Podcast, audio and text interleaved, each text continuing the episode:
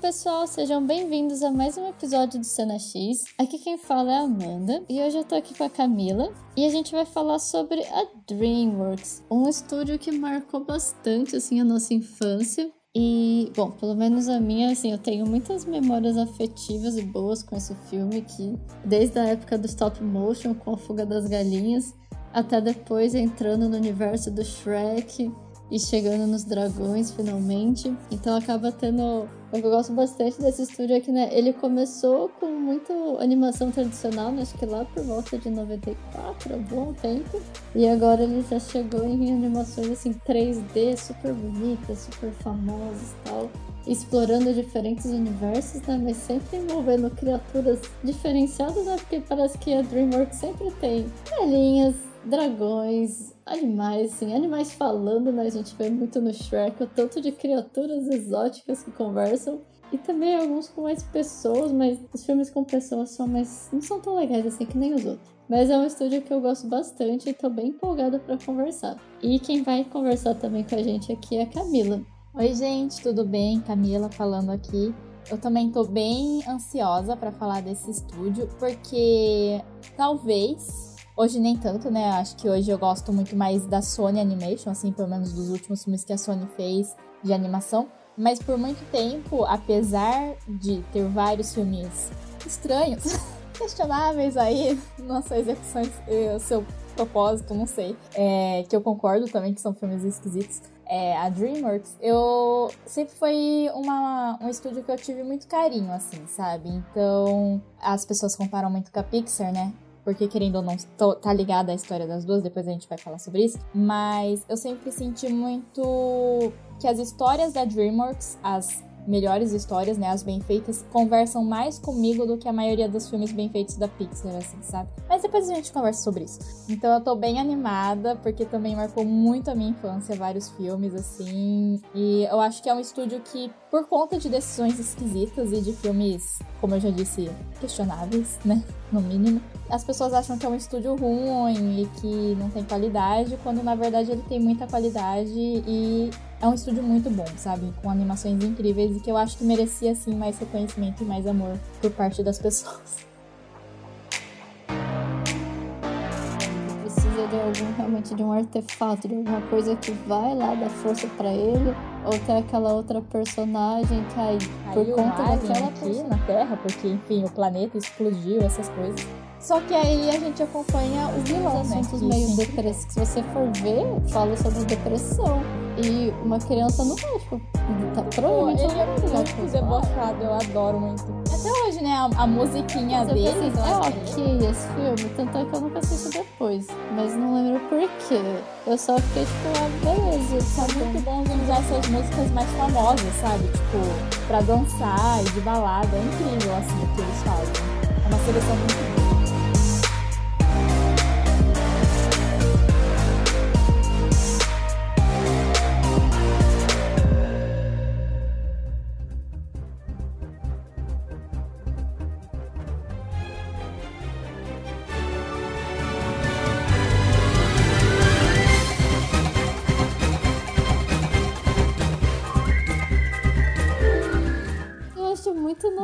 Nostálgico a, até a questão da abertura, porque assim, falando, né, animação, né, já que gosto muito de animação, já começa com o Disney. Sempre que você via lá o comecinho, o castelinho, já era tipo, meu Deus, vou assistir o filme da Disney. E da DreamWorks é a mesma coisa também, tipo, não sei, eu tinha uma sensação ótima quando eu via, principalmente quando a gente era mais criança, que esses estúdios produziam um pouco mais, né? Né, você vai no cinema, que começava os trailers, e sempre era que passava, tipo, a abertura deles, eu ficava assim, gente, quero ver a DreamWorks. E eu acho que, não sei, para mim, eu acho que acabou marcando muito também na época do Shrek.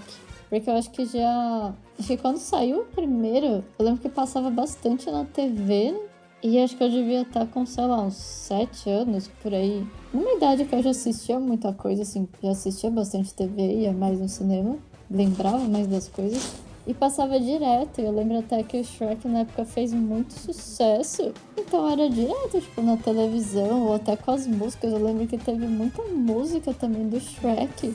E algumas bandas que eu assim, nossa, eu adoro isso por causa do Shrek. Aí não tem como. Não, tem várias músicas que até hoje, assim, toca e são famosas por conta de Shrek, sabe? Principalmente do primeiro, assim, o All Stars e o I'm a Believer. Gente, é Shrek, sabe? Não, não tem como. Acho que não tem como você separar essas músicas do filme. Não, não dá. Eu lembro até o Accidental in Love. Eu acho que tem um burro, tipo, no clipe da música. E você fica assim, gente, o Shrek tá na, tipo, na vida real, sabe? E tem acho que a música da. Mas aí não é no 1, né? Acho que é no 2, né? Que tem a música da Fada Madrinha também. Você fica assim, gente, ela é muito sacana com muitas coisas, mas a parte, tipo, do filme que ela canta essa música é muito show. Não, toda essa sequência é maravilhosa. Do final do Shrek 2. Eu, eu amo essa sequência. Sim. E aí fica difícil mesmo pensar em DreamWorks e não se emocionar. Sim. É, eu acho interessante, né, Amanda, que você falou da abertura e para mim é muito isso também, porque assim, apesar de a DreamWorks ter surgido, acho que depois, né, se não me engano, o primeiro filme foi lançado um ano ou no mesmo ano do Toy Story, mas então ela surgiu junto do, da Pixar ali.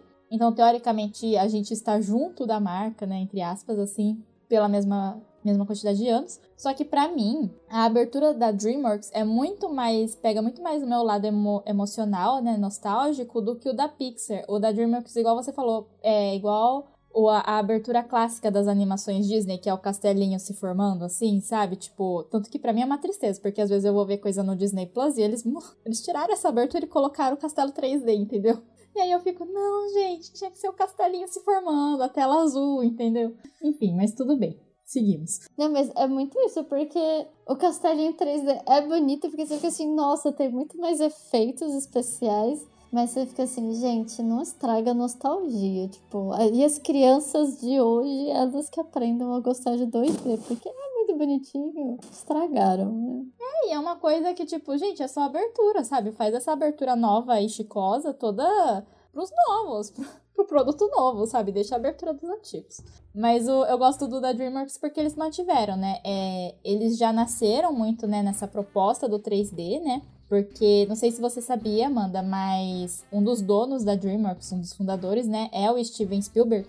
E, na verdade, a DreamWorks, ela antes era uma empresa de efeitos especial em 3D. A Amblin Entertainment, né? Então, a Amblin, quando ainda era Amblin, né? Eles fizeram os efeitos de vários filmes. Por exemplo, do ET, sabe? Tipo, Roger Rabbit. Era eles que faziam os efeitos. Aí o Steven Spielberg... Aí ele se juntou com o David Giffen, né? E aí a, a parte que eu mais amo na história da DreamWorks, que foi a junção do Jeffrey Katzenberg, que era da Pixar. E daí várias pessoas ficam, ai, formiguinhas, é tipo vida de inseto? Sim, porque ele estava envolvido também na produção de formiguinhas antes de sair da Pixar, gente. Então eu, eu adoro essas tretas assim de bastidores, né? Inclusive, não sei se você sabia, mas o Formiguinhas ele foi super adiantado, né? Eles não queriam lançar, não era para Formiguinhas ter saído quando saiu, que é o primeiro filme oficial, né, da DreamWorks, mas eles adiantaram o lançamento porque eles iam lançar o Príncipe do Egito, que é, eu amo, pelo menos, acho muito lindo o filme. E aí eles iam lançar, só que aí ia lançar muito perto do Vida de Inseto. Aí a DreamWorks falou assim pra Disney, pra Pixar, né? Tipo, ai, ah, não tem como vocês é, mudarem a data para não ficar tão perto, não, não atrapalhar a gente, tipo, nas bilheterias. Aí eles ficaram, a Disney Pixar ficou, não, não vamos mudar, você que mude sua data. Aí, aí eles correram na produção do Formiguinhas e lançaram antes do Vida de Inseto, sabe? Ai, gente. Disney se ferraram. Eu, eu, sabia que tinha sido perto, mas eu não sabia dessa treta. Que eles até tinham, tipo, conversado com a Disney e tal. Eu só lembrava que era bem, bem próximo que aconteceu. É, eu acho engraçado hoje, né? Porque hoje a gente tem uma, muito uma visão. A maioria dos comentários sobre essa questão formiguinhas e vida de inseto é muito favorável à Pixar, né? Que ah, é melhor animado, tá mais bonita, a história é mais fechada, essas coisas. Só que na época que isso aconteceu, quando saiu o Vida de Inseto, as pessoas é, falavam muito mal, as pessoas que falavam mal do Vida de Inseto falavam mal por conta do Formiguinhas. Falava do tipo, ai, a gente já viu isso no Formiguinhas, que não sei o que, a gente, sabe, já viu tal coisa em Formiguinhas, assim. Eu concordo que a animação do Vida de Inseto é melhor que o Formiguinhas, mas eu acho que é muito dessa questão de que a produção foi apressada, né? Porque não tem como, né, gente? Você, tipo, precisa de tempo para fazer uma coisa e tal. E aí você correr com a produção vai sair uma coisa estranha. Mas é um filme que eu também gosto muito, não sei se você gosta, Manda, de Formiguinhas, mas assim, eu amava Formiguinhas demais, assim, sabe? Para pra pensar, assim, é um filme meio pesado, né? Tipo, tem batalhas e mortes, decapitações. mas me encantava quando eu era criança. Achava o máximo lá as formiguinhas. Principalmente porque mostra muito elas trabalhando como formigas mesmo, né? Que a gente vê, tipo, de elas se juntando para fazer, tipo, uma construção, para fazer uma coisa assim. Eu acho muito legal essas partes. Então, eu não lembro muito de formiguinhas, porque eu tenho muito, assim, umas memórias meio flashback, sabe? Eu lembro de algumas cenas, mas eu lembro realmente de ter essa impressão de, ah, o filme parecia literalmente formiguinhas mesmo. E vida de insetos não, tipo, vida de insetos até você vê pela cor, né? Porque no Formiguinhas a paleta de cores é muito mais real do que de vida de inseto. Tipo, vida de inseto, as formiguinhas são o quê? Azuis, rosinha, lilás. É meio roxo, né? É, você fica assim, bonito, porém isso não acontece na natureza. A não ser que seja meio mutante, mas né. Ah, não, é que eu lembro mais essa impressão que eu tinha, né, do filme das formiguinhas. E eu, eu, só não lembro muito dos conflitos, realmente. Isso que eu vi quando eu era criança. A Vida de Insetos eu até reassisti depois de mais velha, mas faz muito tempo. É, eu acho que eu lembro porque eu tinha o VHS dos dois, assim, sabe? Tanto do Vida de Inseto quanto do Formiguinhas, né? Então eu lembro bem, né? É... Ah, bem basicamente, só para você se relembrar, né? A gente acompanha o Z, é o nome dele, é uma letra do alfabeto, né? O Z. Que aí ele é uma, uma formiguinha operária, né? Tal, só que aí ele se apaixona pela princesa, né? Das formigas. Não lembro o nome dela. Mas ele se apaixona sem saber que ela é princesa. Depois ele descobre toda a treta. Aí ele vê que os soldados vão se apresentar para ela, pra família real. E se infiltra lá nos soldados. Só que os soldados estão indo pra guerra, ele não sabe. Aí ele vai pra guerra, né? Ele é o único que sobrevive na guerra.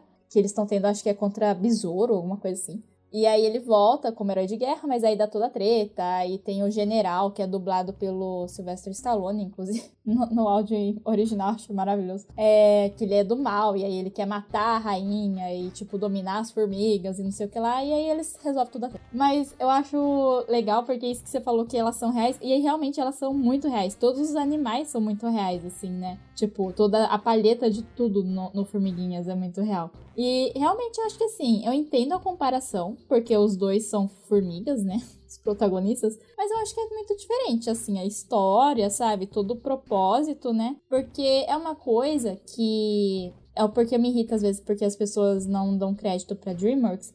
Que eu acho que eles conseguem trabalhar muito bem é, coisas muito pesadas, tipo situações pesadas e que falam de coisas mais pesadas nos filmes deles, sabe? Então tem isso na Formiguinhas e também todo a trilogia que a gente já falou, né, do Como Treinar Seu Dragão, que também, tipo, se você for ver, acontecem coisas muito pesadas na história, só que eles fazem de um jeito muito que uma criança pode ver e não ficar impactada com isso, sabe? Não sei se eu tô conseguindo me expressar direito, mas eu gosto muito disso que eles fazem. Sim, é, eles pegam um assunto que é, vai, um assunto bem delicado, assim, e eles conseguem falar de um jeito muito fluido, sabe? Muito simples, não fica uma coisa muito impactante. Tanto é, pessoas, se vocês não ouviram o nosso episódio sobre como treinar o seu dragão, escutem, porque ficou muito bom.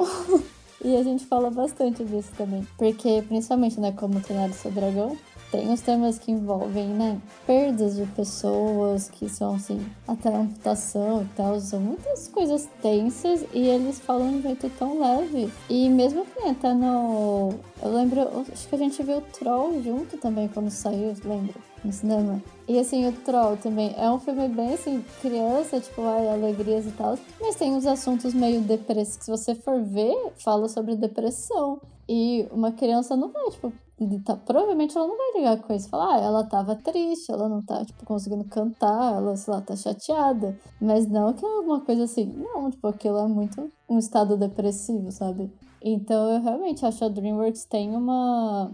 Eles parecem que eles têm muita facilidade. E acho que até porque nem no Shrek. Acho que é no terceiro, né, que o Shrek não tá gostando da vida dele, né? Quando tem o aniversário das crianças. Quatro tem. Que aí ele acaba, tipo, ai, ah, não quero mais essa vida, o que, que eu tô fazendo? Eu não sou mais um ouro. Tipo, tem uma baita crise existencial e, tipo, decide, não, não quero mais ver isso, eu quero voltar à minha vida antiga. E você fica assim, gente, É uns assuntos, ué, parece que é bobinho, mas não, são uns assuntos muito pesados. E eu adoro, eu acho, nossa, eu sou muito paga-pau pra DreamWorks. Eu acho que eles fazem, além de fazer os projetos muito bonitos, eles falam de assuntos muito importantes e de um jeito muito leve. Não fica aquele clichê, sabe? Tipo, você sabe, você vê que é da DreamWorks, você sabe que as histórias são legais, mas não fica muito, tipo, padrãozinho, sabe? Sempre aquela mesma fórmula. Eu concordo muito com o que você disse, né? Porque vários filmes eu acho que eles conseguem muito trabalhar, né? Igual você falou do Shrek, né? E realmente, assim, o Shrek, o porquê, né? Que várias pessoas acham que devia ter ido pro Monstros S.A., mas eu concordo que o Shrek mereceu ganhar, porque ele consegue muito trabalhar essa questão do gênero, né? Eu acho que a DreamWorks consegue trabalhar muito bem essa questão de usar uma história que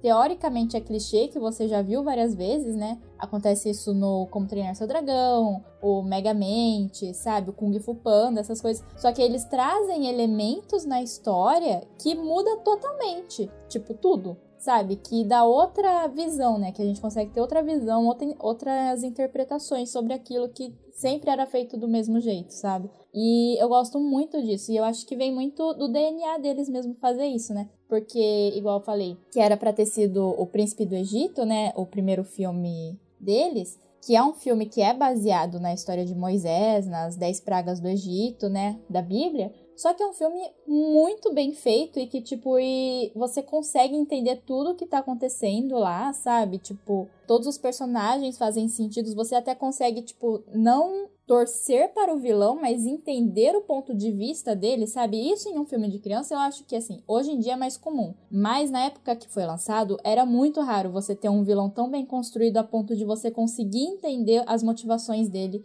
tão facilmente assim, sabe? É, esse eu não lembro do, desse filme para realmente ficar falando alguma coisa. É que é outro que eu era viciada, sabe?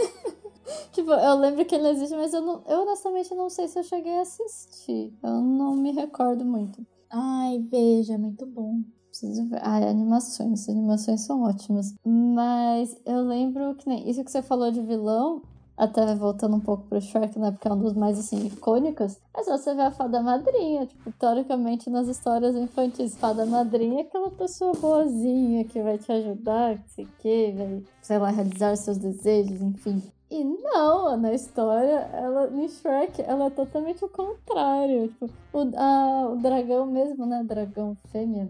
Agora eu não lembro se ela tinha um nome. Mas que, ai, dragões são super ferozes porque ela tá protegendo a princesa na torre do castelo. Depois ela é super de boa, ela é uma das melhores personagens. E eu, eu acho que eles fazem muito isso, meio que em vários filmes, né? De inverter bastante também os papéis e realmente de misturar gênero.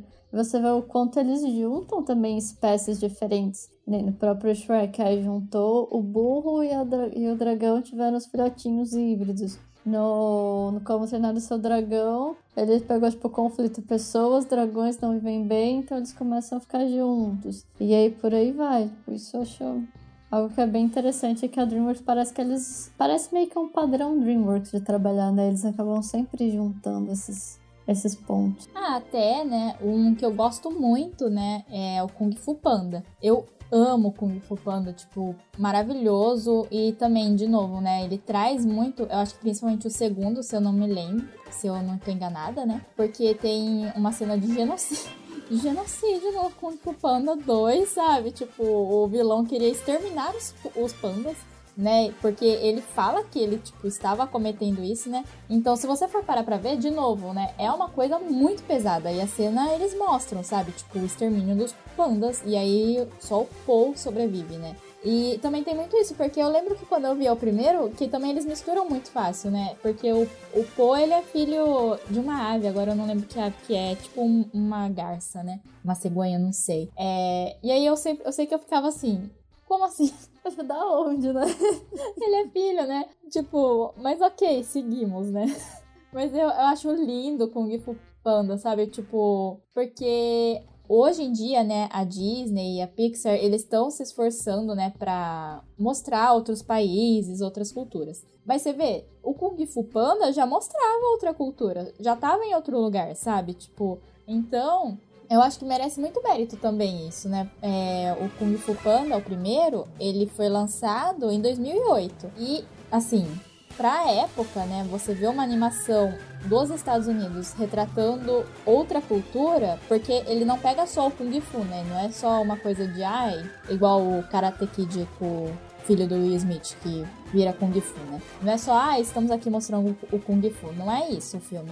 Ele tem toda uma construção e ele usa muitos elementos, tem várias frases, né, e filosofias assim relacionadas à cultura chinesa e você vê que eles realmente tomam muito cuidado, assim, né? De estar tá representando bem aqueles conceitos e passando bem aqueles conceitos para não, não desrespeitar a cultura que eles querem mostrar, né? É, isso é importante, porque infelizmente a gente vê em vários filmes que eles falam, ah, vai, sei lá, vai para algum país oriental ou vai para América Latina, e aí você vê que eles não se preocupam muito em realmente ver a cultura do país e mostrar como é. Eles só meio que falar, a gente vai para aquele lugar e vai reproduzir a nossa, o nosso estereótipo de como é estar naquele lugar, de como é fazer parte daquela cultura. E isso é péssimo, porque isso acaba reforçando estereótipos e ideias muito ruins às vezes. Então é bem legal ver que eles tomam esse cuidado, né, quando, quando fazem o filme. E no Kung Fu Panda eu não assisti todos, é, eu também não, eu não vi o terceiro ainda. Eu, mas eu lembro que quando eu vi, eu até demorei, não sei porquê, mas eu demorei para assistir o primeiro. Mas eu lembro que eu tinha gostado bastante disso, porque você realmente vê muitas cenas é, orientais, você vê bastante coisa. Eu lembro que até da comida, ele mostrava alguns pratos orientais, eu ficava assim, gente, eu quero ter essa experiência, tipo, eu quero provar, sabe? Quando dá vontade, você tá dando filme.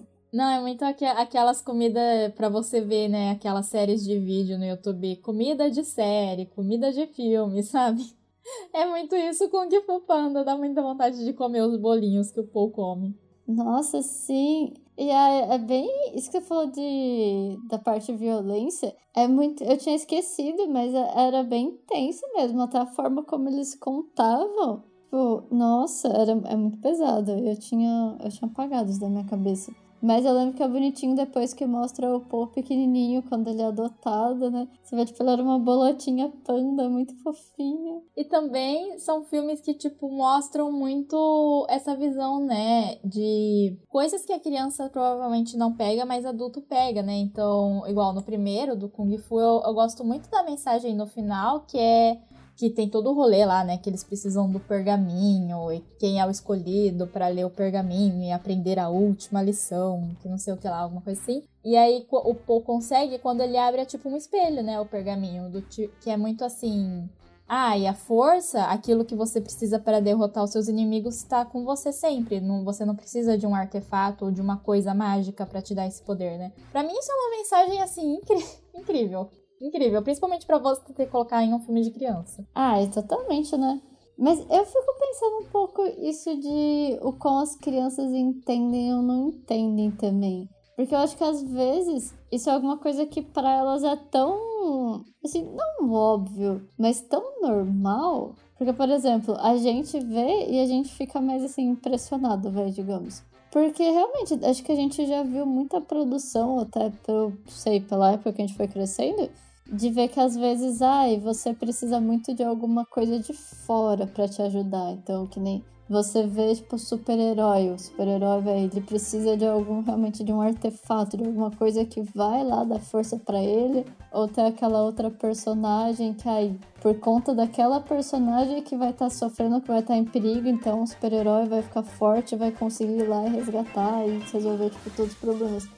Aí a maioria sempre tem, tipo, parece que é uma coisa de fora que precisa, tipo, aparecer essa coisa de fora pra personagem realmente ter sua força. E não, e na verdade é sempre a gente. Então é muito legal quando tem esses desenhos já pra criança. Eu acho que às vezes talvez eles nem não sei, tipo, se eles realmente percebem ou não percebem, porque também não tenho mais tanto contato com crianças hoje em dia, né, pra falar isso. Não sou mais criança, né? É, não, não, sou, não somos mais crianças faz uns bons anos. É, eu acho que assim, num nível de compreensão racional, assim, entre aspas, mas isso é uma teoria minha, tá, gente? Então não levem a sério. É, muito. É, eu acho que talvez, pensando nisso que você falou, acho que num nível mais racional e de realmente colocar isso em, pra, em palavras, eles talvez não consigam entender. Mas eu consigo ver isso refletido no comportamento. Eu tenho um sobrinho que ele ama, ama Kung Fu Panda. E aí eu perguntei, nossa, é, mas por que, que você gosta? E o que ele me falou é isso. Ele falou assim: Ah, eu gosto muito porque o Po, o po consegue lutar do jeito que ele é. Ele não precisa ser igual a Tigresa. Eu gosto dele do jeito que ele é. Então eu fico assim, eu, então, sabe, tipo, que é a mensagem do filme, só que ele entendeu com o raciocínio e o nível de construção, né, de pensamento que ele tem na idade dele, né? Então, eu consigo ver nisso, assim, sabe? Eu acho que talvez para elaborar eles não conseguiriam, né? Tipo, elaborar, ah, eu gosto por causa disso, mas eu acho que eles se sentem, talvez, é, representados ou consigam pegar a mensagem, assim, de uma forma mais abstrata, sabe? Alguma coisa assim. É, eles acabam se identificando mais, talvez, né? É, não sei, a gente, a gente já está indo para um assunto muito interessante, mas é muito psicologia que não temos propriedade. Mas é o que a gente acha. Mas aí eu vejo isso, né? De talvez você conseguir passar essa mensagem não necessariamente direta, né? Em vários filmes, né? Então, por exemplo, um que eu também gosto muito, não sei se você gosta, Amanda, é o Megamente. Eu acho muito divertido o rolê do Megamente, porque ele começa, né, muito como se fosse a história do Superman, né, de, ai, caiu um alien aqui na Terra, porque, enfim, o planeta explodiu, essas coisas. Só que aí a gente acompanha o vilão, né? Que sempre perde. e eu acho que assim, toda a virada do Megamente é incrível, sabe? E aí eu adoro, eu tenho até gravada na minha mente o jeito que ele fala o nome da cidade, porque a história se passa em Metro City, né? Que é o nome da cidade, só que ele não consegue falar, então ele fala Metrocity. Daí no final até descobrem que é ele que tá lá porque ele fala Metrocity. Ai, gente, eu adoro. Ah, eu, eu assisti também faz bastante tempo, mas eu gostei bastante.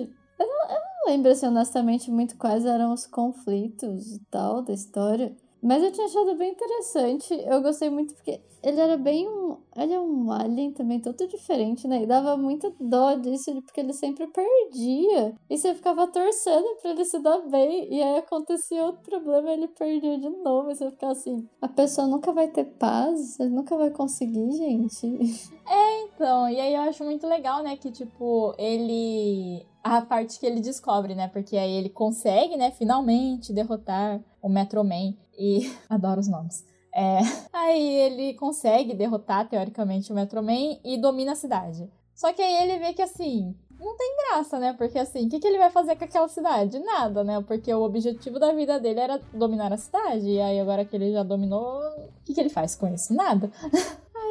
Eu gosto muito de, dessa virada. Mas aí eu acho que tem uns visuais muito bons. Tipo, todo o visual do Megamente eu acho incrível, sabe? Que ele anda com uma roupa de couro que chama Black Mamba. Eu fico assim, ai, gente, sabe? É incrível. Aí o capanga dele é, é tipo um peixe alienígena que fica no corpo de um robô. É muito aleatório, mas eu gosto. Ai, me lembra um pouco Assim, não tem muito a ver, mas o Zord do Power Rangers, sabe? Não, mas lembra. Eu acho que lembra mesmo. Mas é engraçado. É bem exótico mesmo, né? Esse parça dele. Você fica assim, gente. E acho que ele era maior pistola também, o peixe. Né? Eu não lembro agora o nome dele. Ela Caio, se eu não me engano.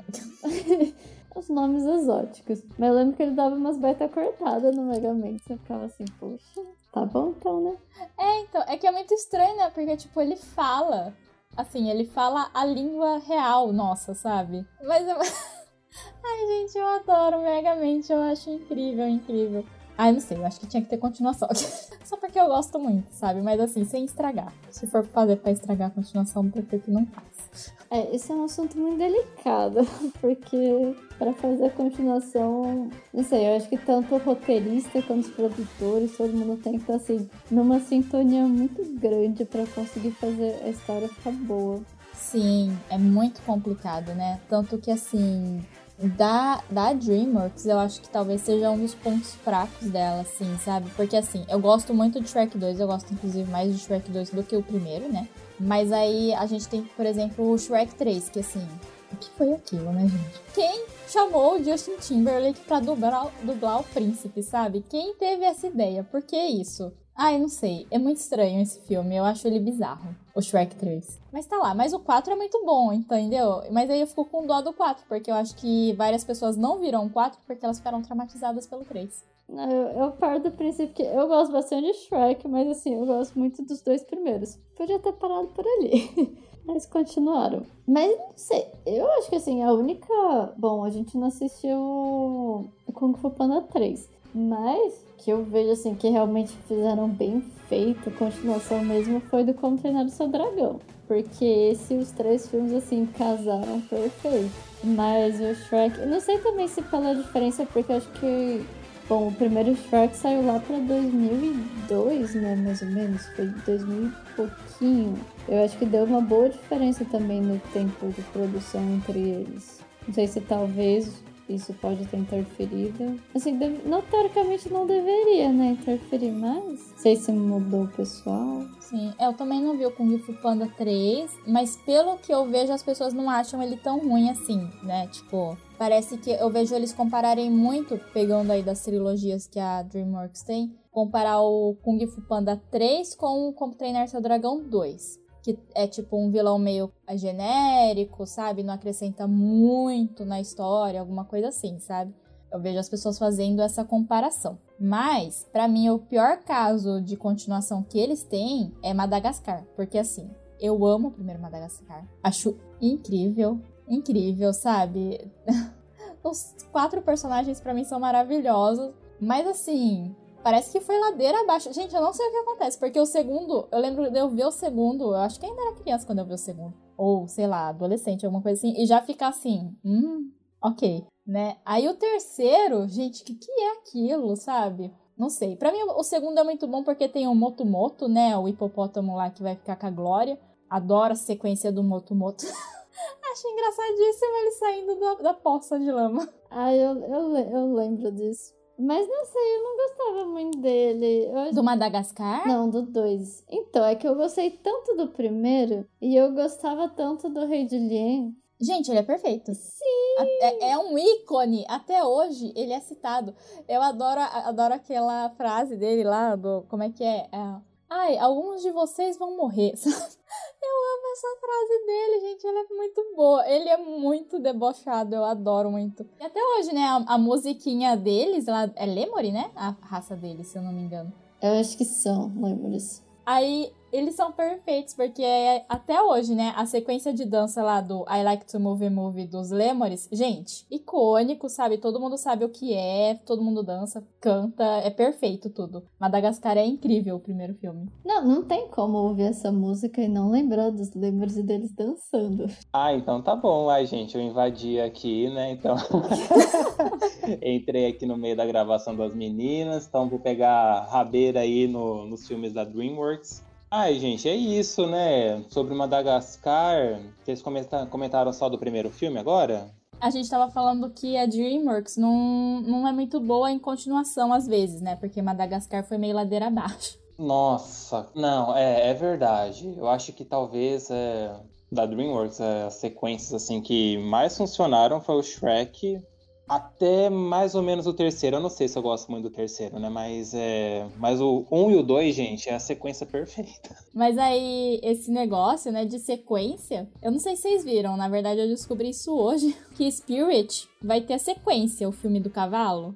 Já tava até passando no cinema aqui de Bauru. Mentira, menina, não tô sabendo disso. Sim. Ai, eu tô chocada. Sim, mas é, eu também fiquei nessa quando eu falei, quando descobri que tava passando Spirit no cinema, eu falei, mas, mas pera, né? Mas é, é o cavalinho, gente. É, então, eu achei que era um bug, um bug, né?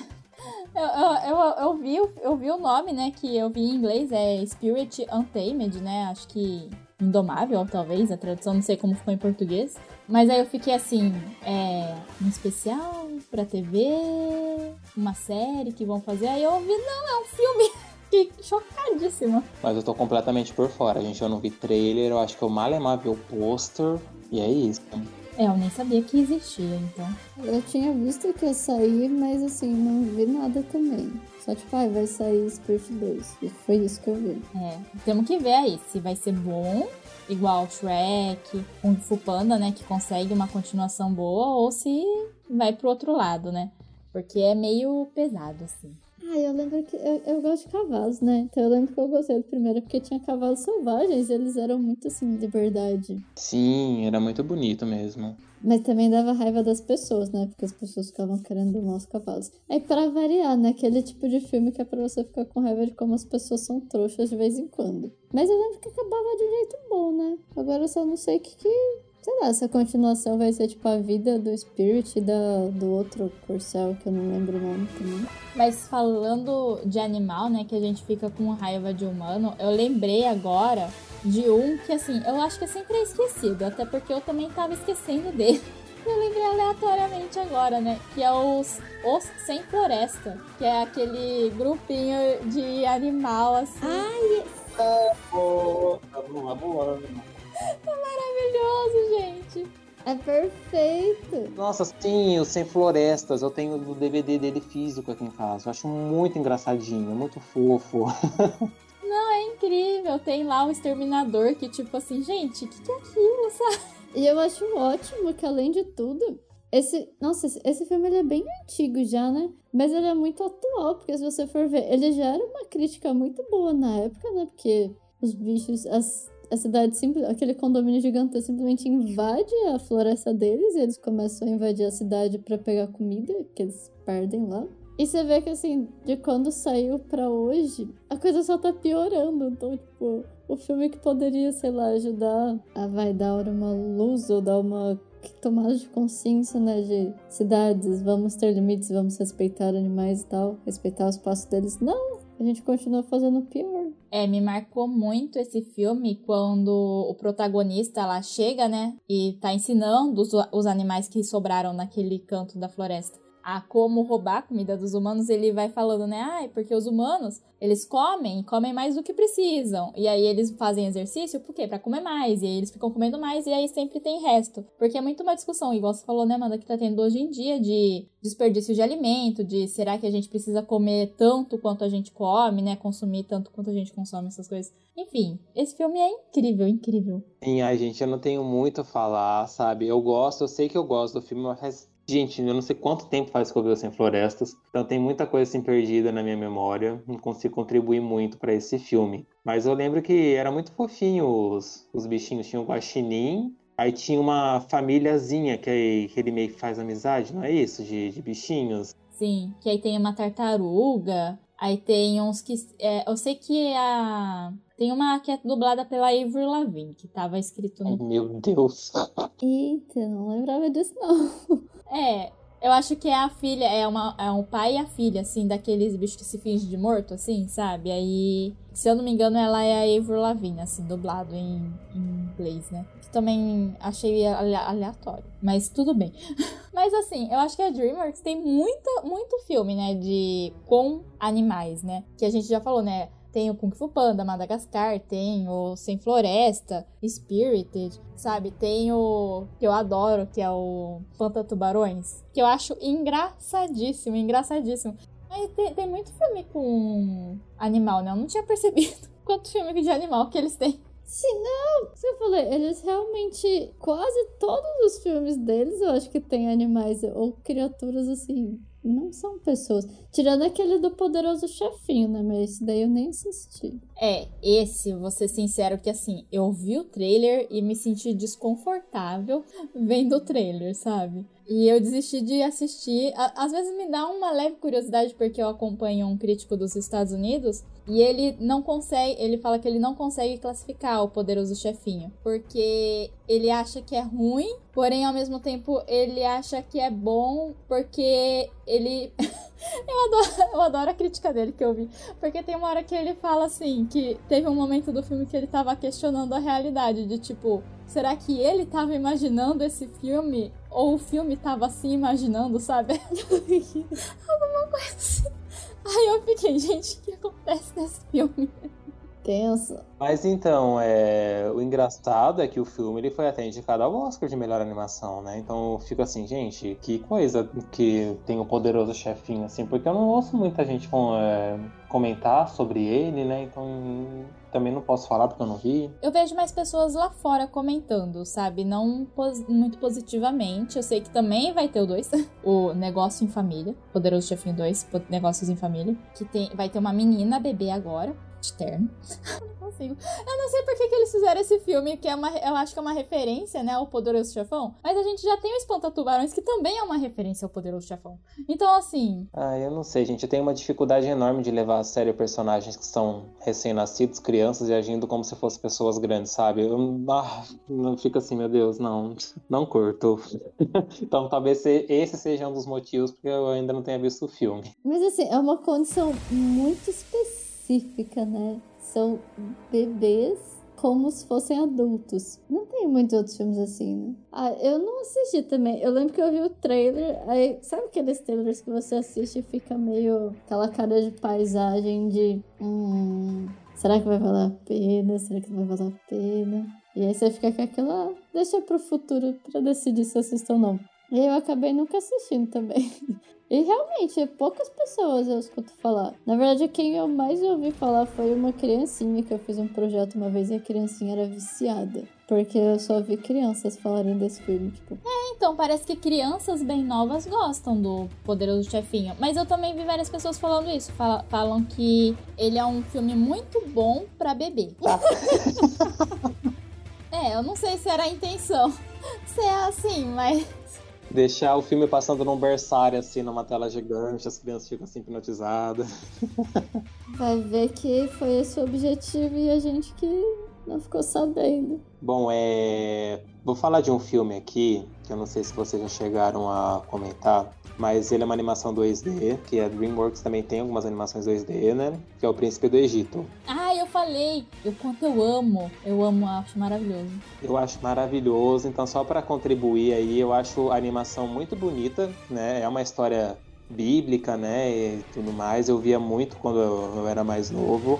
Mas é, tem algumas cenas assim muito emocionantes. Eu acho que a parte de trilha sonora desse filme é fantástica, é muito boa. E a música principal, né? Ela ganhou o Oscar de canção original e ela foi interpretada pela Mariah Carey e pela Whitney Houston. Então, tipo, quando eu ouço a música, gente, eu, me arrepio todo. É muito, muito forte. A de quando o bebê tá no, no rio? Quando eles estão saindo do Egito.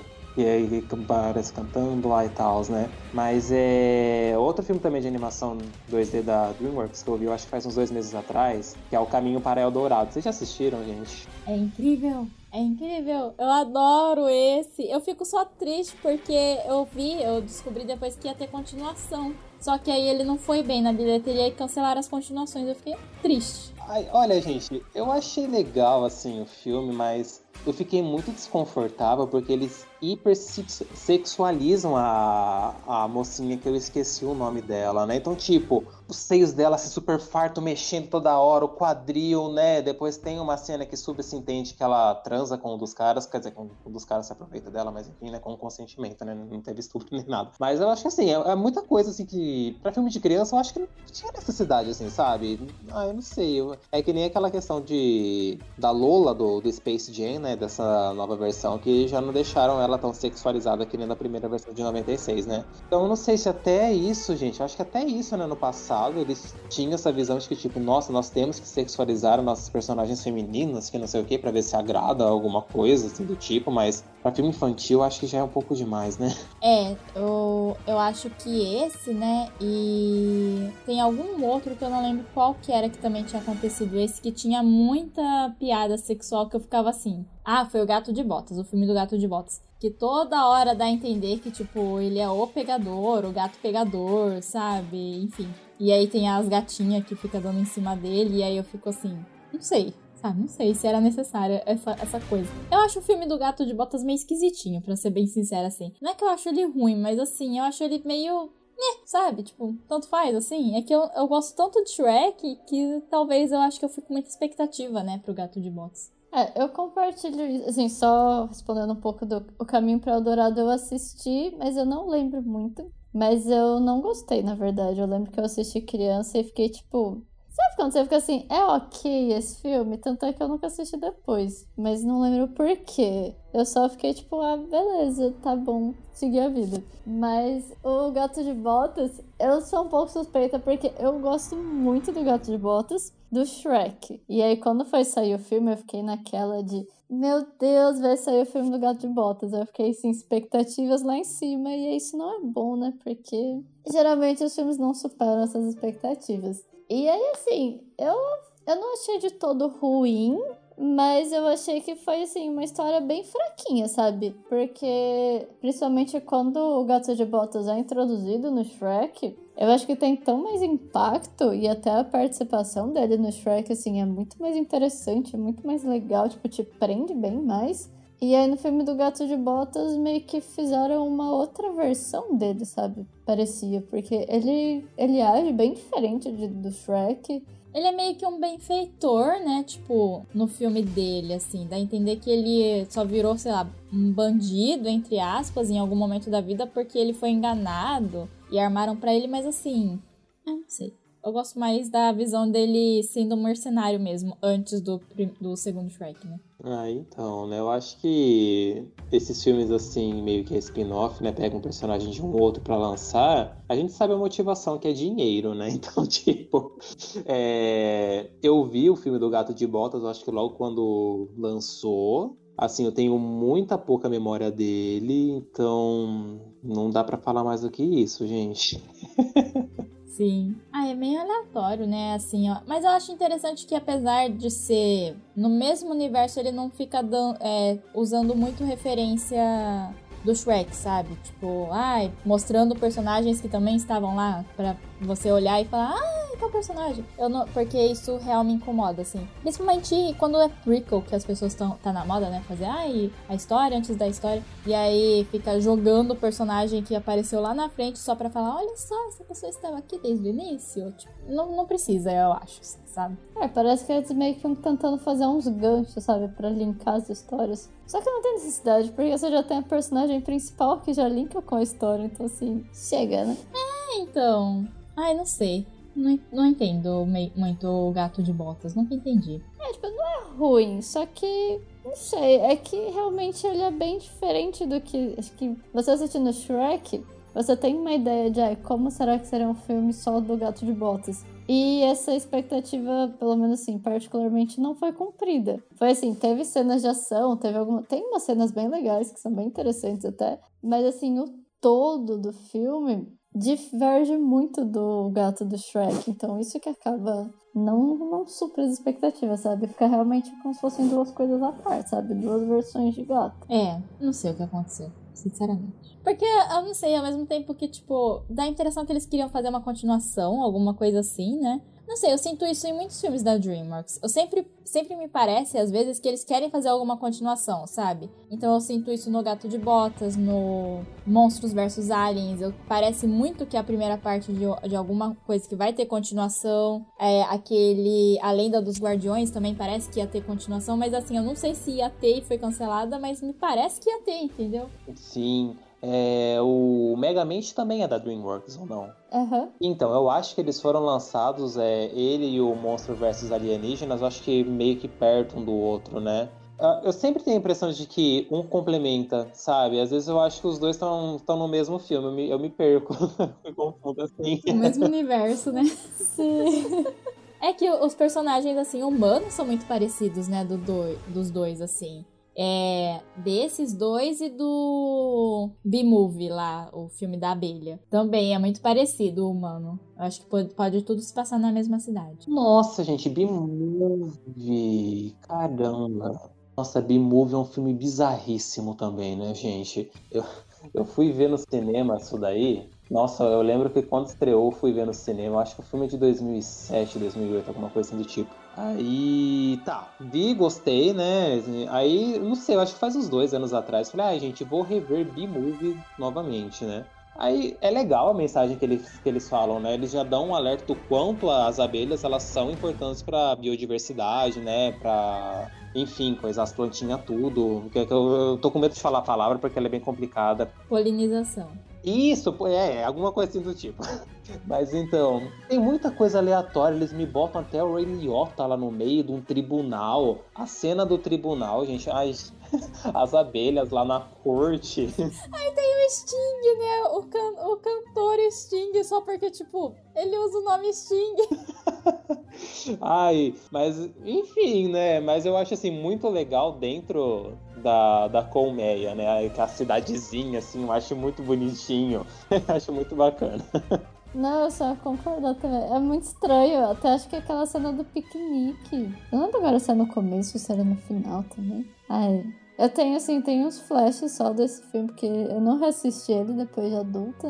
Mas só pelo trailer você já vê que isso é estranho. Tipo. É, então, eu acho que a cena do piquenique que você tá falando é a cena dele, né, do protagonista, com a humana, que ele conversa com a humana, né? Acho que é mais ou menos no meio do filme. Mas é muito isso, porque assim, ele tem umas coisas legais, sabe? A colmeia, todo o esquema lá, hierarquias das, das abelhas, e eles, ai, adoro a cena deles escolhendo o, o, trabalho, né? Que aí, tipo, ai, tá vago, porque alguém acabou de morrer. Ah, não, já não tá mais vago. Ah, vagou de novo, porque morreu outra, sabe?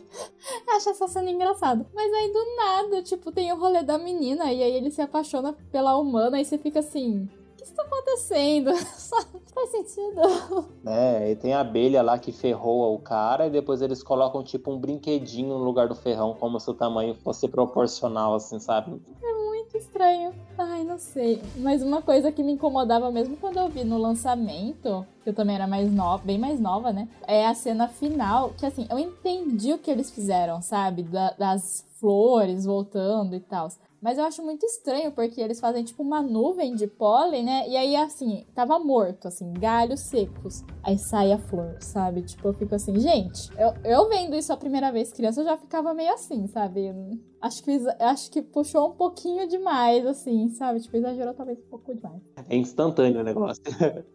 Eles quiseram fazer uma fênix, só que na forma de flor, porque. Mas é, é aquele tipo de coisa que se abstrai, porque a ideia de conscientização é bem boa, mas acabou ficando bem. com umas cenas bem estranhas mesmo. Aí também, gente, vocês falaram do Por Água Abaixo? Não! Essa, essa é bem boa, eu gosto.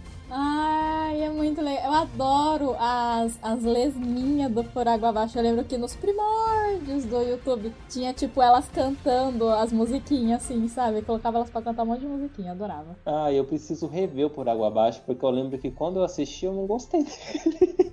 Mas assim, eu não lembro por quê, porque faz muito tempo, né? Então, tipo, vou dar uma segunda chance pro filme. É que eu acho que ele é um filme meio esquecível, assim, sabe? Eu lembro que eu gostei. Ele é divertido. Eu lembro que eu achei ele bem divertido, eu ri bastante e tal.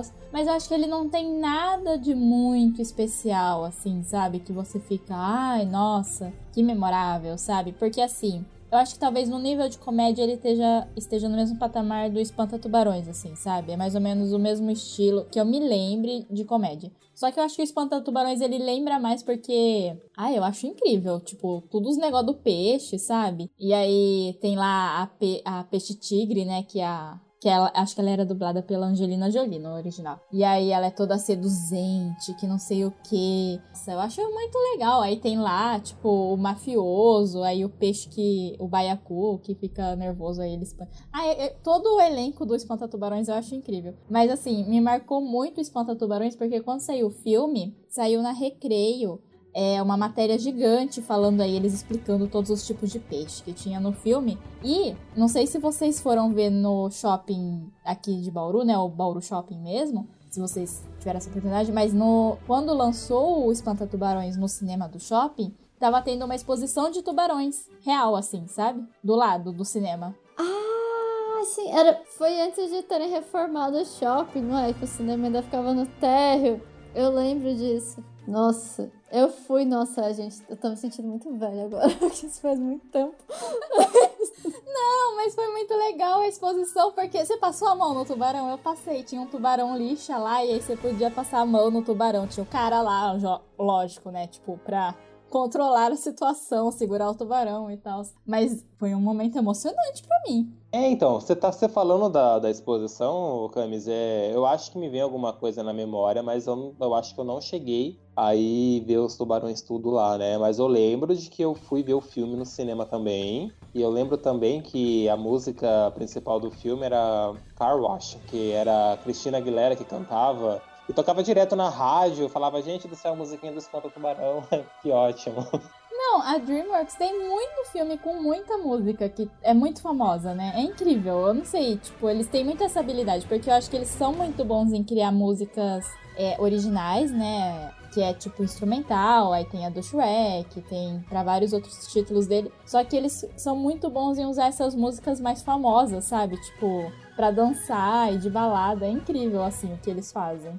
É uma seleção muito boa. Será que tem uma playlist no Spotify? Mas deveria ter. E o engraçado é que as músicas, elas ficam realmente muito marcantes, assim, pelo filme. Porque você vê, Shrek tem, né? A gente até comentou no começo, tem várias que são marcantes. E a Aleluia também tem no Shrek, que, assim, é muito impactante. Do Troll, nos Trolls tem o. Acho que é Rap, né? A música, que também virou super famosa. Falando agora de anos atrás, né, gente? Onde tinha lojas de CD físico de música, né? Que sempre tinha uma aba lá, né? Uma ala que era só de trilhas sonoras de filme, né? Eu lembro disso, tinha uma loja no Bauru Shopping que só tinha CD, DVD e tal, né? E eu lembro do, do CD do, do Shrek 2, né? Então tinha todas as músicas lá de tantos outros filmes assim da DreamWorks também. Então acho que essa parte de trilha sonora deles eu acho bem bacana também funciona, né? Porque, gente, a... tem música assim do que toca na rádio e fala, putz, é a música do Shrek. Tipo, ninguém sabe o nome da música de verdade e tal,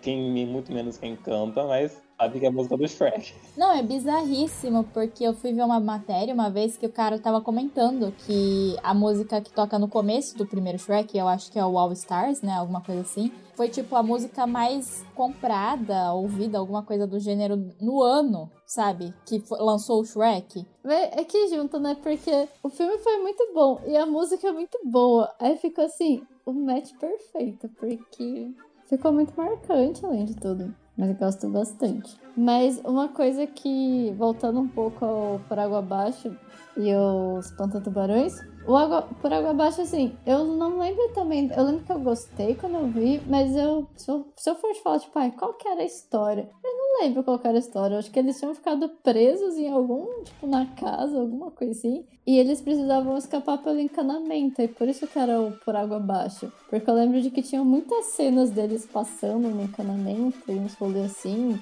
tipo, quase afogando e tal. E era um filme bem assim, era divertido, mas realmente não era marcante. Eu acho que o Espanta Tubarões, ele foi mais. Não sei se também por ter sido ele veio depois, né?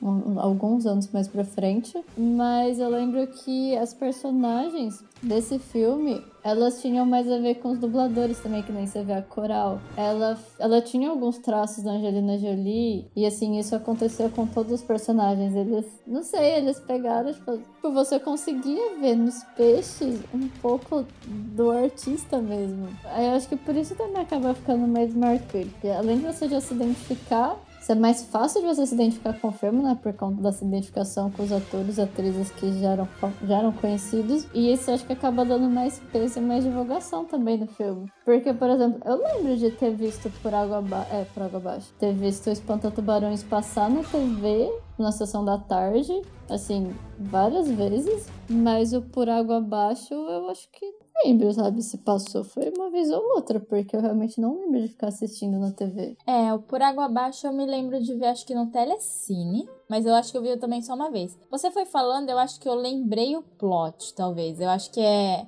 o principal é um rato de casa, assim, né? Tipo um hamster, né? Não sei. Um pet mesmo, né? E aí ele, é da... ele cai na descarga e vai parar no, no, esgoto. E aí o plano do vilão do filme é que vai ter a final da Copa do Mundo, alguma coisa assim. E aí, no intervalo da final da Copa, todo mundo vai, dar, vai no banheiro e dar descarga ao mesmo tempo. Aí ele fez um esquema que, tipo, vai inundar a cidade que é, tipo, onde mora todos os ratos, os bichinhos, assim, sabe? Não sei, na minha cabeça é isso, mas pode ser que não seja. Nossa, na minha cabeça era totalmente diferente.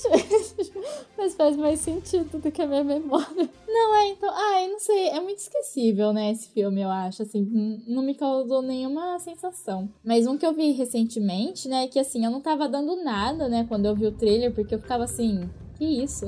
Coisa esquisita. Mas eu até que gostei do filme. Eu achei ele divertido, sabe? Personagens carismáticos e tudo mais. Que é aquele home lá é, dos aliens que invadem a Terra. Roxinhos. Vocês assistiram? Ah, esse filme a gente não foi ver no cinema junto? Eu acho que foi. Acho que sim. Eu acho que sim. Ah, eu, eu, eu gostei do filme. Eu preciso rever ele, mas eu achei muito, muito legalzinho. Ele é simpático. Eu lembro, de, eu lembro da história vagamente também. Mas tinha até aquele gato que ficava em cima do bichinho, né? Do alienzinho. Era muito fofo. Mas eu adoro. Tem uma cena que eles precisam, acho que, invadir uma. Um, porque o alien principal que tá com a menina, ele não. Ninguém gosta dele, né? Os outros aliens não gostam dele. E tá sendo perseguido, alguma coisa assim, não lembro direito também. Mas aí eles precisam entrar no lugar onde tem um monte desses aliens. E aí, tipo, ai, vamos te disfarçar. Aí eu pensava que ia ser uma coisa do tipo, ai, vamos botar uma peruca nele, fazer um, tudo um rolê e botam, tipo, uma pinta no, na bochecha dele, aí ele já fica, ai, eu tô muito diferente. Gente, eu, eu achei essa, essa cena ótima, assim, sabe? Mas é tipo aqueles outros filmes, desenho também, quando a pessoa ia se esconder e aí a pessoa só colocava, tipo, uma máscara ou aquela máscara no olho. Que assim, nitidamente você percebe que é a mesma pessoa, mas faz de conta que não. Tem um filme aqui da que eu vi é recente. Não sei se vocês já chegaram a assistir, que é o Abominável. Vocês chegaram a assistir ou não? Ah, eu ainda não vi, mas eu fiquei com muita vontade. Não, não vi. Ai, gente, eu acho que vale a pena porque é muito bonito. Eu acho que a animação tá, tá perfeita, assim, a parte visual dela. A história, assim, não. É mais do mesmo, sabe? É mais uma garota pré-adolescente que tá numa crise, né, familiar e tudo mais. E ela encontra um filhote, um filhote, um, um bebê, assim, de um pé grande, né? Do Yeti. Tem uma maior galera que tá atrás desse Yeti para colocar em exposição, para comprovar a existência, sabe? Para lucrar em cima. Aí ela meio que faz uma amizade com ele, ele fala, aponta para ela que coincidentemente tem um, um outdoor num dos prédios e mostra a montanha do Everest, né? Aí ele aponta para ela, ela fala, ai, você mora lá, que não sei o que. Ele fala, ele não fala, né? Mas ele concorda. Aí essa é a grande história, né? Essa jornada. Ele tem alguns poderes mágicos, assim, sabe? Mas é muito bonito. Tem uma cena assim que é bem emocionante e como sempre toda protagonista ela é revoltada porque ela tem uma, uma tragédia na família e tal, né? Então, tem um momento que ela reflete sobre isso. Ai, eu confesso que eu chorei. Mas é, é, muito legal. E também tem aquela coisa assim de meio de plot, assim, sabe? Que na verdade a gente que tá acostumado, a gente já percebe desde o início quem é que tá realmente querendo o Yeti e não a pessoa que realmente aparenta ser, né? Então tem esse plot assim. Mas fica a recomendação, gente. É muito bonito e vale a pena assistir. É, esse eu lembro que eu fiquei com muita vontade de ver quando eu vi as propagandas assim, achei de quando ele ia lançar, mas eu acabei passando. Porque eu realmente, assim, parei de acompanhar muito a animação de forma geral, assim, sabe? Até da Pixar, né? Eu fui ver os filmes da Pixar, mas quando a gente foi gravar o nosso episódio, aí eu peguei e vi os últimos que eu não tinha visto, né? Mas da DreamWorks eu não. Nossa, faz muito tempo que eu não vejo os filmes novos, assim, deles. Eu acho que o último que eu vi foi o Como Treinar Seu Dragão 3. E mesmo antes dele, assim, Talvez o Trolls tenha sido o último que eu vi, sabe? Tipo, e eu sei que eles lançaram muito. Porque eles lançaram muito filme, né? Porque quando você para pra pensar, principalmente junto com a Pixar, né? Porque eles nasceram praticamente no mesmo ano de lançamento, assim. Nossa, DreamWorks você tem assim o dobro de filme da Pixar, sabe? Eles têm muito filme. Tem, realmente, eles lançam. Tem muito filme, né, do, da DreamWorks. Tem um, inclusive, que eu acho que eu não assisti, eu não sei se vocês viram também, que é o dos Crudes. Não vi, não vi. Não vi. Mas eu sei que algumas pessoas gostam. Muita gente, aliás, viu? Gostam bastante dos Kurds. E vai ter o 2 agora, não vai? Vai, então, eu, eu não sei se já saiu não. É, você vai lançar ou alguma coisa assim. Aí, teoricamente, ele saiu ano passado. Não tenho certeza. Então, é que eu acho que ele saiu direto para vídeo, né? Para aluguel de vídeo, igual o Trolls 2, né? Eu sei, eu sei que o Trolls 2, a turnê mundial, acho que é o nome, saiu no VOD, né? No Video On Demand, né? Mas aí eu não sei. Mas eu acho que ele já foi lançado. Aqui eu fui caçar no Wikipedia. O Wikipedia fala que saiu no fim do ano passado, em novembro. Mas tem um da. tem um que a gente esqueceu de falar, que é da DreamWorks. Que também tinha uma. Aliás, teorias da conspiração diziam que era meio um plágio, ou meio para parear com carros, que era o Turbo, é dos caracolzinhos tunados. Ah, eu nunca vi, gente. É, eu também não. Porque eu lembro que eu vi a sinopse. Porque eu já não gosto de carros. Primeiro, carros, eu não gosto. Aí eu vi a sinopse e eu fiquei assim. Não, né? Você assistiu? É, são, são caracóis, caracóis tunados, basicamente. Eu vi, eu assisti tudo quanto animação, mas eu também foi aquele outro que eu não gravei, assim, a história. Eu só lembro de ver porque eu lembro do, tipo, deles correndo, sabe, na pista. E que eles eram muito nados, tipo, sabe, você via, tipo, o bicho correndo muito rápido. Mas, nossa, eu apaguei totalmente da minha memória a história, eu apaguei tudo. Eu só lembro de ver caracóis, é isso. Ah, então. Eu também tenho essa sensação, sabe, dos filmes da DreamWorks. Tem muitos que eu assisti, mas tem muitos, assim, que eu não lembro da história. Que nem o bicho vai pegar, eu não lembro muito da história. É o Sem Florestas, eu também eu, eu gosto do filme, mas eu esqueci. O Gato de Botas. Ai, tem tantos assim, gente. Né? Os que, assim, mais tem, assim, lembrança é do meu malvado favorito. Não é deles. Não é deles? Quem que é? Da Illumination. Ah, gente, eu tô passado com essa informação. Eu jurava que era. Ah, então tá. ah, mas é isso, é. Mas o. Como treinar os dragões, o Shrek, esses assim, eu, eu lembro bem, mas assim, dos outros. Madagascar, a da DreamWorks. Ah, é, Madagascar, Madagascar. Pinguins! Ai, gente, os pinguins me irritam um pouco. Eles fizeram o filme dos pinguins. É. Esse eu não vi, eu me recusei também a ver, porque. Mas nada contra, mas parecia, tipo, mais do mesmo, sabe? Aí não chamou muita atenção. É que eu não sei. Pra mim, os pinguins são tão aleatórios, eu já não gosto deles nem no primeiro Madagascar, sabe? Tipo, eu acho tão. Ai, ok. Ah, eu acho eles muito forçados, gente. Mas eu não sei, eu acho que as crianças, tipo, amam os pinguins porque eles ganharam até uma série de animação só deles, né? É uma coisa assim, tipo, meu Deus, crianças é, devem amar os pinguins no mesmo nível de Minions, né? Porque ah, acho que os dois, para mim, são insuportavelmente iguais, assim, de nível. É isso, é isso né?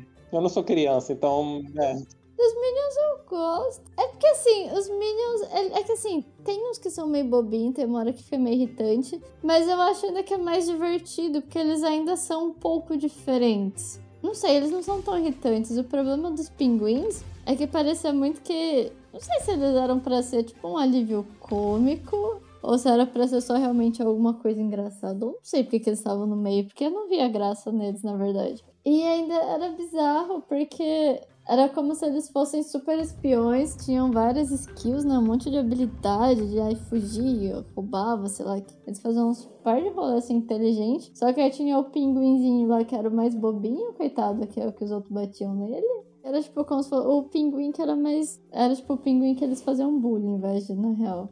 E eu não via graça nesses pinguins. Eu achava muito chato. Que aí tinha. Era bem estereótipo, na verdade, né? Porque tinha esse que era o mais bobinho. Tinha o outro que era o meio que o chefe, né? Que era o pinguim chato. E aí tinha os outros dois que eu nem lembro mais deles, porque eles eram acho que meio intermediário. E não tinha graça, sei lá, eu não conseguia ver a graça. Não sei, o meu senso de humor é muito chato, então. É, não sei. Para mim os pinguins nunca funcionaram. Para mim os Minions são meio diferentes assim. Eu acho que o problema é que eles usaram demais no, a, partir do segundo, sabe? Então, assim, eles funcionam no primeiro, mas eu acho que eles funcionam muito bem no primeiro, meu malvado favorito, porque é pouco, não é muito, né? Então, aí acho que no segundo já perde muito a mão. Mas não vi, não vi o filme dos pinguins e, assim, não pretendo. Sim, não vemos até hoje. Talvez um dia, mas talvez não. Meio aquela coisa, se estiver passando na televisão, assim, ver uns pedacinhos, porém, dá para assistir, não, né? Mas eu sei que tem um que eu também não vi, porque também me, me soou muito estranho, mas aí eu conversei com o meu primo que ele lia, acho que era quadrinho que tinha desse personagem, alguma coisa assim, que é o Capitão Cueca. Não sei, para mim me soou estranho, o nome já me soou estranho. O próprio nome me soou estranho. É, eu acho que quando eu tava na, na livraria, tinha o livrinho dele. Mas é bom o filme? Porque eu ouvi falar. Eu lembro do quadrinho, né? Da, da HQ. Mas eu tinha ouvido falar mal do filme. Eu sei que as pessoas falam que ele é divertido. Assim, meu primo, no caso. As pessoas, meu primo. A fonte que eu tô usando, que é o meu primo, disse que ele achou muito fiel aos quadrinhos, que divertiu ele igual os quadrinhos divertiam. Então, assim, aí eu não sei se para quem não viu os quadrinhos funciona também, né, o filme. Ah, não, porque pensando numa fonte, se ele viu, falou que é fiel, pelo menos é. Vai, não, é uma história totalmente aleatória, então talvez seja o que isso. Então, mas eu sinto que, tipo, talvez pela DreamWorks, né, ter muito filme, assim, muito filme literalmente em quantidade, né?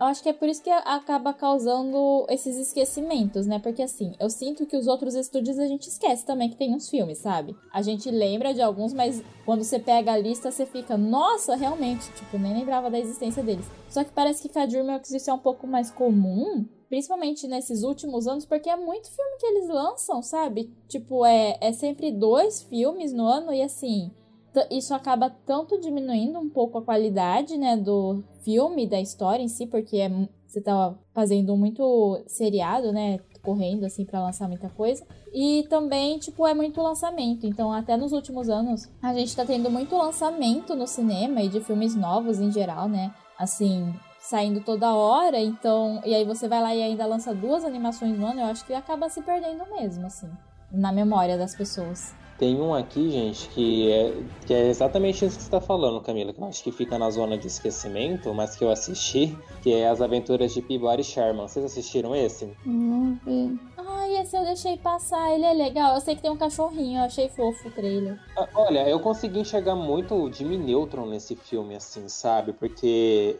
é, assim, me, me faz lembrar um pouco, assim, porque é o cachorro que parece que ele adota o menininho. Então ele é meio que o pai do menininho. E o cachorro ele é super cientista, assim, tal. Eu não sei por que cargas d'água. Eu não vou lembrar, assim, muito da história. Mas eles têm uma máquina do tempo e, tipo, eles vão voltando em eras, assim, do passado. Eles vão visitando civilizações, a época pré-histórica. Passam, acho que, pela, pelo Egito, pela França, na, na época de, de Napoleão. Sabe, umas coisinhas assim. Aí tem uma menininha também que entra no meio, que ela era chata, mas no final ela fica legal. mas é, é sim, assim, gente. Mas é, é isso. Também não é muito lembrado. Aí eu também tô com uma listinha aqui que eu não sei se isso daqui é um curta ou se é um filme, chama Eu e Minha Sombra. Vocês já ouviram falar disso? Nossa, nunca ouvi falar desse, não. Me and My Shadow. Mas é, eu acho que deve ser curta, viu, gente? Tem um aqui também que chama Bilby, é tipo um coelhinho. Acho que essa é curta de animação, esses daqui. Mas é isso. É, é legalzinho. Nossa, mas parece interessante. Nossa, eu nunca ouvi falar desses que você falou. É, então, porque se eu não me engano, o. Como que era o filme do Jimmy Neutron, gente? Vocês lembram? Era de viagem no tempo também ou não? Eu não vou lembrar. Mas eu acho que esse rolê de tipo criança, ciência, assim, no meio, eles montam coisas, acho que foi por conta disso que me fez lembrar um pouco do Jimmy Neutron. Pode ser. É, porque o Jimmy Neutron era super cientista, né? Mas realmente o que fa... qual que era a história do filme? Eu não lembro. Eles não tinham sido, tipo, invadido por alien, alguma coisa assim? Ah, eu tava procurando o Bilby, é um curta da. É um curta mesmo. Que ele foi lançado no festival. Parece bonitinho. Tem criaturinhas exóticas fofas. É, parece ser bem fofinho mesmo. Agora esse me and My Shadow. Eu realmente não sei não. No fandom do, da DreamWorks, fala que ele. tô falando a fonte, gente, porque eu realmente não sei. Tô, tô procurando agora. Fala que ele foi cancelado. Que é que ele ia ser um mix de. Ui, que interessante! Ele ia ser um mix de CGI com animação 2D à mão e que seria o primeiro filme da DreamWorks junto com os 2Ds do, do Croods e do Kung Fu Panda. Mas aparentemente em 2014 ele foi cancelado. Ah, que triste que foi cancelado.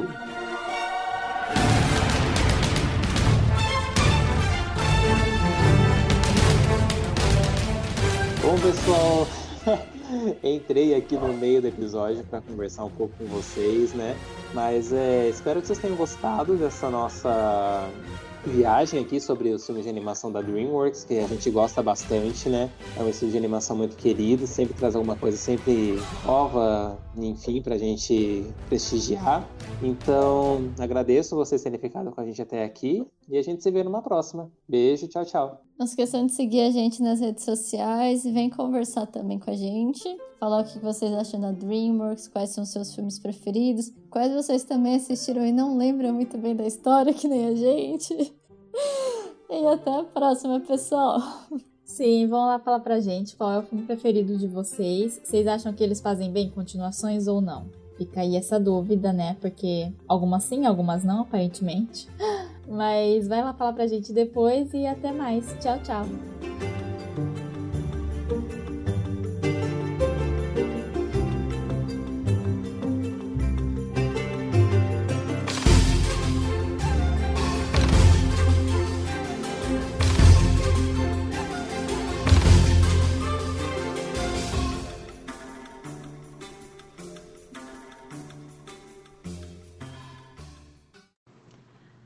Podcast utiliza as músicas de Dan Henning e dos filmes Formiguinhas e Kung Fu Panda, compostas por Harry Gregson Williams, John Powell e Hans Zimmer.